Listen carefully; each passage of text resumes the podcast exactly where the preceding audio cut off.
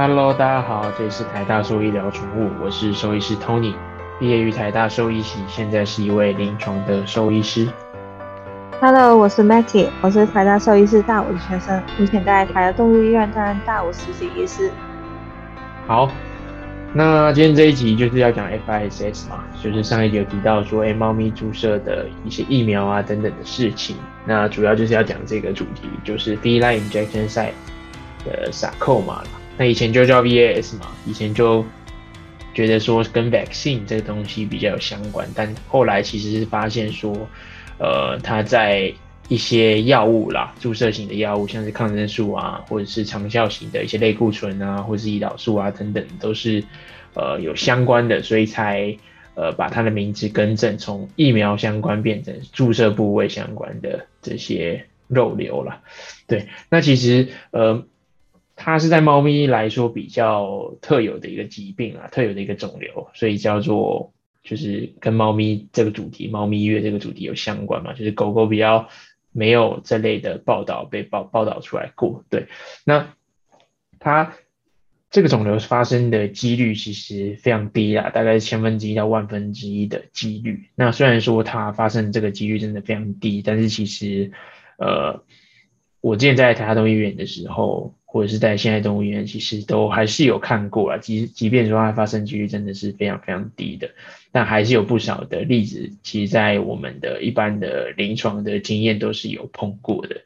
对，所以呃，在猫咪来说，确实是一个需要值得注意的一个一个疾病啦。那之所以说会产生这样疾病，之前认为说是疫苗的佐剂嘛，后来发现其实是一些有。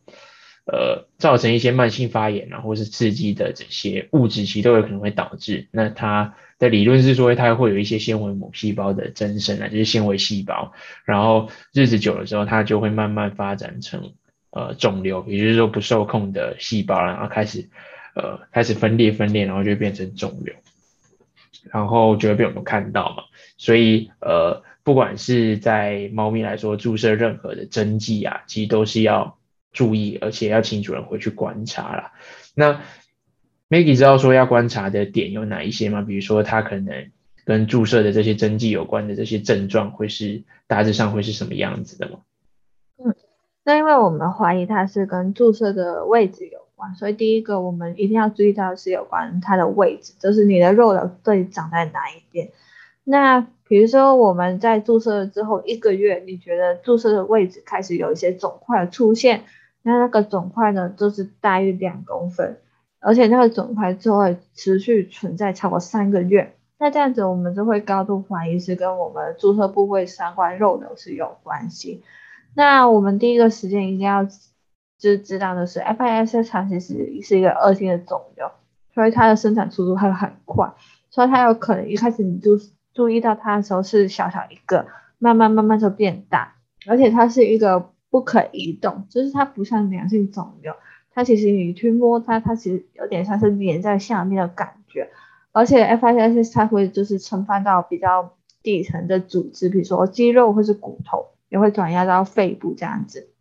那所以其实这一部分一旦我们注意到的时候，我们要立刻赶快去注意。那当你来我们诊所或是去找兽医师说，哎，我们今天猫咪有一个肿块的时候，其实我们兽医师应该会很常问你说。这个地方有没有曾经注射过什么东西？所以一旦呃，像学长之前有讲过，是说这注射任何东西都有机会哦。所以只要是你今天猫咪有任何注射的位置，其实你应该心里有个底，或是你就可以简单嘛，就画一只猫咪，然后直接把它注射的位置先记录下来。一旦之后再怀疑的话，那先跟兽医去讲，然后可以就立刻去想到这个部分。那。你让我们知道，哎，我们怀疑是跟就是是 FIS，那我们当然就会有一些诊断嘛，因为我们不可能光凭主人你说，哎，我这个地方曾经注射过，那他现在有团块，我们立刻就下这个结论。那我们其实会做一些血液学的检查，还有一些生化的检查。那我们会会不会先排除其他是肿瘤的问题？那如果是真的是嗯其他的问题都排除掉之后。我们还是会希望，就是要透过就是手术生检的采样去进行病理组织学的切片去，就是去诊断吧。不然光凭学医学，其实我们不能够太立刻很有自信，真的说它一定是 F I S S。那我们所有有关肿瘤学的诊断的依据，和我们的环境准则，我们都是病理组织学的切片。嗯，没错，所以。呃，基本上来说，就是透过详细的问诊嘛，就是诶，最近有没有可能打过疫苗，或是打过任何的针剂啊，不管是抗生素啊，或是刚才提到的像是胰岛素等等的的这类的药药品啦。那呃，如果是疫苗的话，只会。再更细问去说，诶，他是打哪一类的疫苗？是不是真的有含佐剂？那这些佐剂就如上一集所提到的嘛，一般来说，在猫白血，也就是五合一里面可能会有猫白血病毒的这个疫苗，或者是说呃狂犬病，狂犬病也有是有佐剂。通常如果没有特别说的话，通常都是有佐剂的这个疫苗啦，所以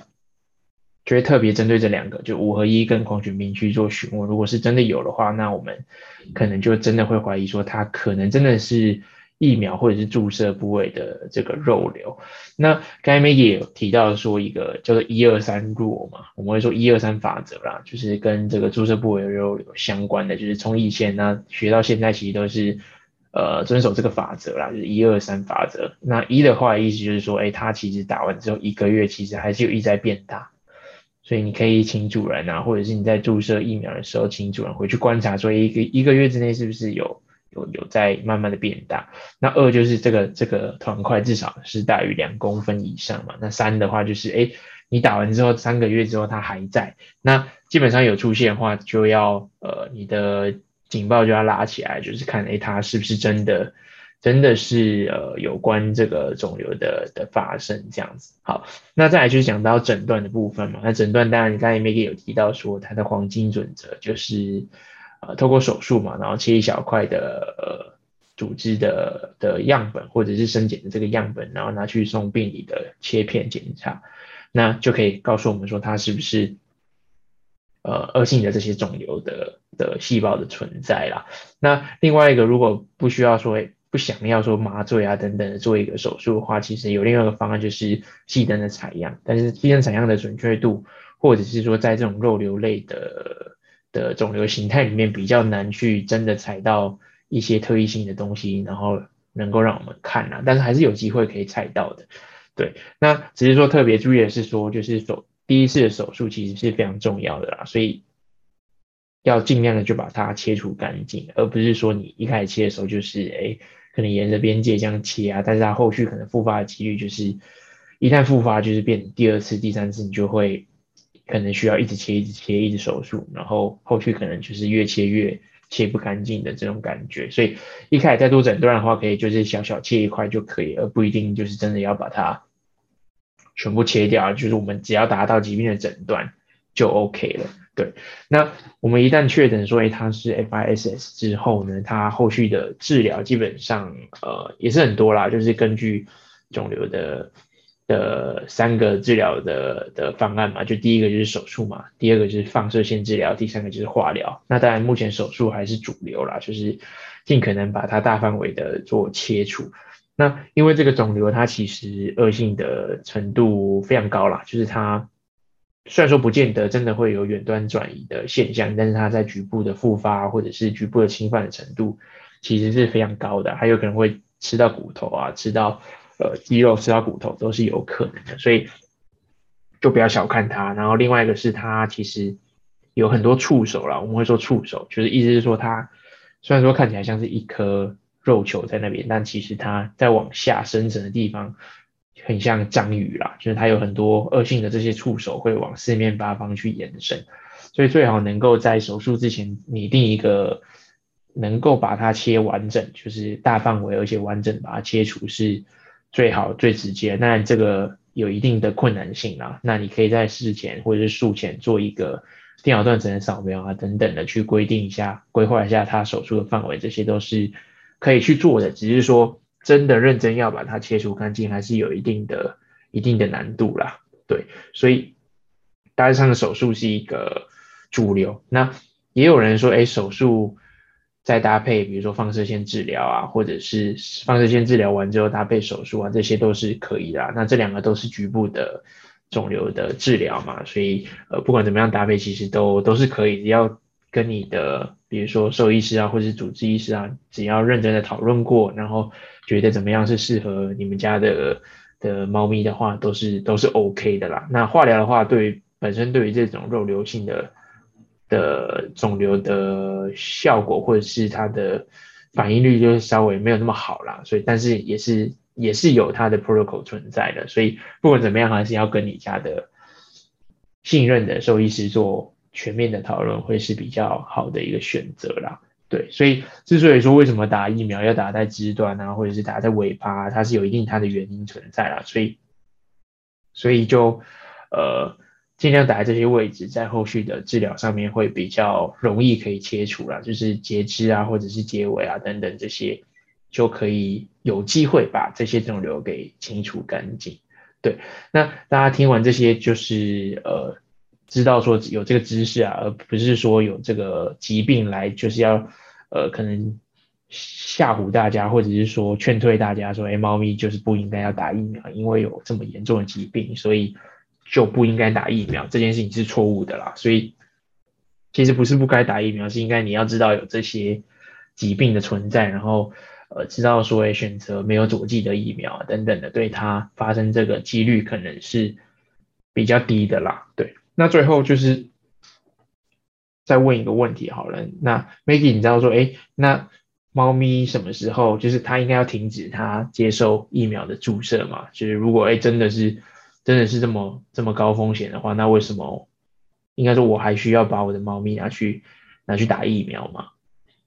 嗯，那其实这个。这个部分的话，我们应该还是要首先知道的是，哎，那我们如果是担心，比如说五合一疫苗它的主佐剂的话，那如果你这样猫咪犬完全是室内不会接受型的猫咪的话，那我们就不要打五合一，我们只要打三合一就好，因为三合一是没有主佐剂的疫苗。那也是就是说，我们打疫苗的话，或是注射任何地方，其实我们可以分散风险嘛，就是我们不要同一，就是每一次都打在同一个位置。不然就会过度引起它的反应，所以如果我们打的话，可能可能就是去不同地方这样子，或是我们也可以注意一下疫苗注射的时间，因为现在不同的呃就是品牌，它的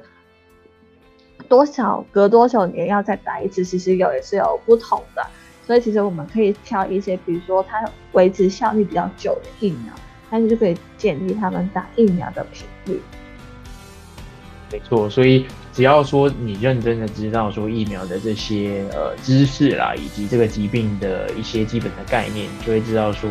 不是不打疫苗，而是你要学会怎么样巧妙的去打疫苗。所以这件事情在猫咪来说是非常重要的。对，OK，好，那这一集大概就聊到这一边，那下一集见喽，拜拜，拜拜。